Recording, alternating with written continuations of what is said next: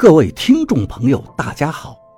您现在收听的是长篇悬疑小说《夷陵轶事》，作者蛇从阁，演播老刘。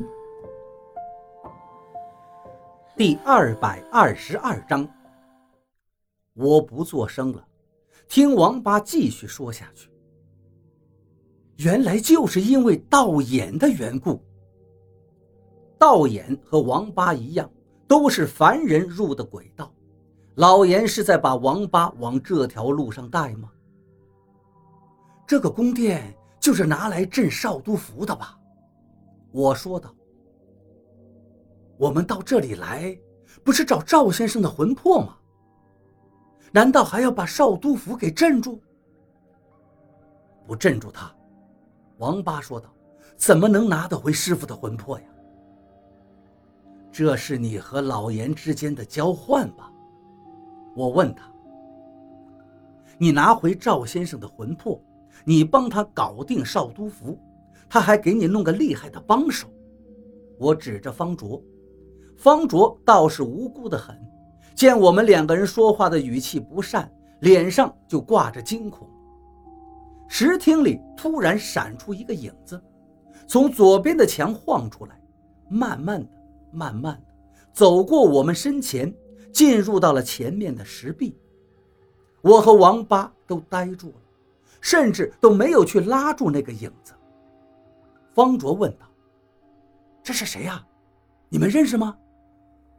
我和王八对视着。是的，这是金仲。我没看清楚脸，但是从身形上看，的确是金仲不错。石厅里的尸雾弥漫着，我和王八的视线所及，只能局限于王八手中电筒的光柱。金重的影子慢慢的深入到前方的石壁之后，我对王八说道：“为什么是他在这里？”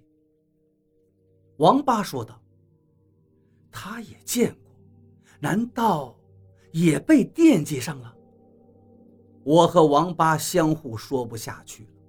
我们也想不明白，为什么在这儿能看到金重，而且很明显，刚才出现在我们眼前的不是活人，只是个影子，和金重相似的影子而已。我们也想不通这到底是什么缘由，便不再探究了。王爸爸手中的电筒慢慢地向左边移动，照到了左侧的墙上，墙上是壁画。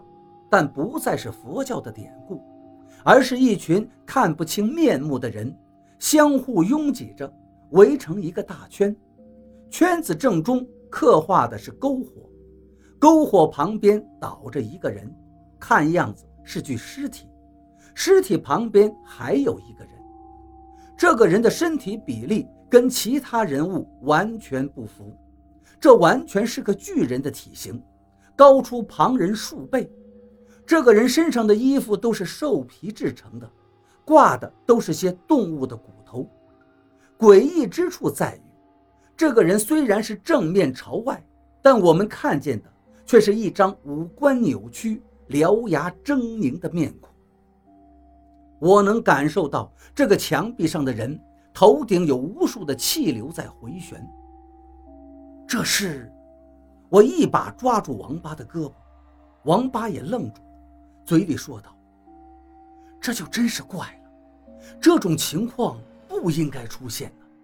即便儒释道合一，这个宗教也不在其内呀。”听王八这么一说，我能够肯定了，这面墙壁上的浮雕突出的是萨满的祭祀场面，那个身形巨大的人就是萨满的祭司。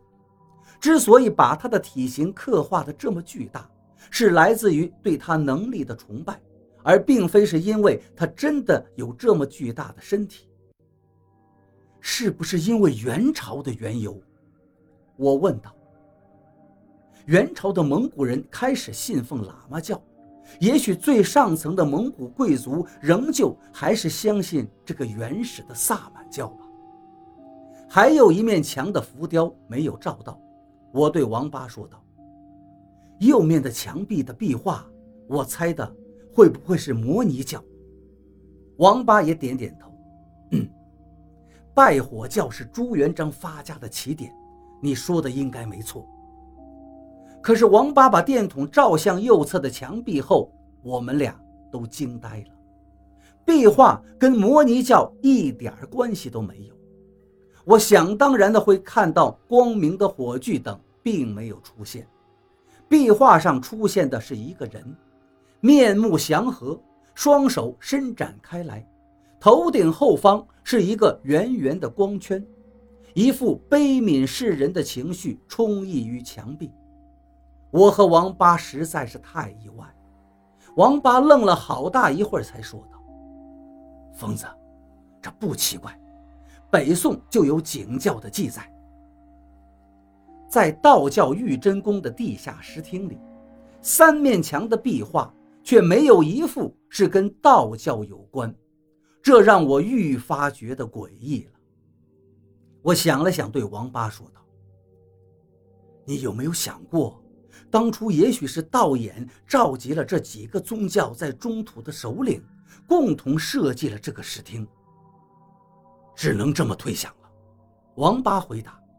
我也实在想不出别的理由。身后的墙是我们进来的方位，是不可能有壁画的。这是寺庙宫殿的习惯，就算是四面墙壁的石厅，也要遵守这个习惯的，留一方出来做生门。王八和我好奇心不死，又挨着把三面石壁看了一遍。这次我看得更加仔细了，我发现。夜叉吃鬼的姿势和刚才略微有些变化，萨满教祭司的身体又变大了一些，我甚至能听到基督教堂的唱诗声，很微弱的声音，但是我真的听到。我对王八说道：“别耽搁了，我不想在这儿待了，太古怪了。妈的，道教的东西却扯上这些外来宗教来镇邪。”也许这是道眼所做的努力吧，王八说道。你别忘了，鬼道也不是道教。我把手按在右手的墙面上，耶稣左手的地方，对着王八说道：“我算出来了，就是这儿。你听得到唱歌的声音吗？”王八把电筒直直地对着那里。我要听得到，叫你来干嘛？就知道你会跟着学听弦。我和王八用力地向墙壁推过去，果然是一扇小石门，隐藏在墙壁上。石门很重，在我们两个人的合力之下，慢慢地滑动了。我跟王八累得直喘粗气，也只是推开了十几厘米。我来帮你们，方卓说道。不行，王八立刻制止了方卓。你就老实的跟着我们，记好了。叫你出手的时候，我会喊你，千万别自作主张。石门虽然很重，但还是慢慢的被我们俩给推开了。门后的通道就大了很多，跟刚才的石厅一样开阔，仍旧是斜斜的伸向地下，但坡度却平缓了很多。我们不说话，顺着地道往下走去。我看着前方总是黑漆漆的。不知道这通道的尽头会是哪里。